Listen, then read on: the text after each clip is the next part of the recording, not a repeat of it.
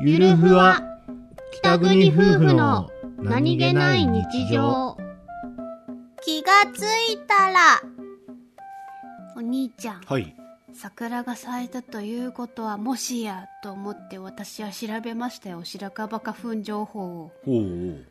すでに飛散しておりますおえいこちゃん大変じゃないですか通りでここ最近鼻ちょっと詰まってるなと思ったらうんそういうことだったもう手遅れないやつあの、すえっと一応飛ぶ前から薬はうん飲んでたから、うん全くの手遅れってわけではないんだけど、うんちょっと薬飲むの遅かったな ちょ遅かったんだっと遅かったなこれは遅かったんだ、うんしょうがないねはい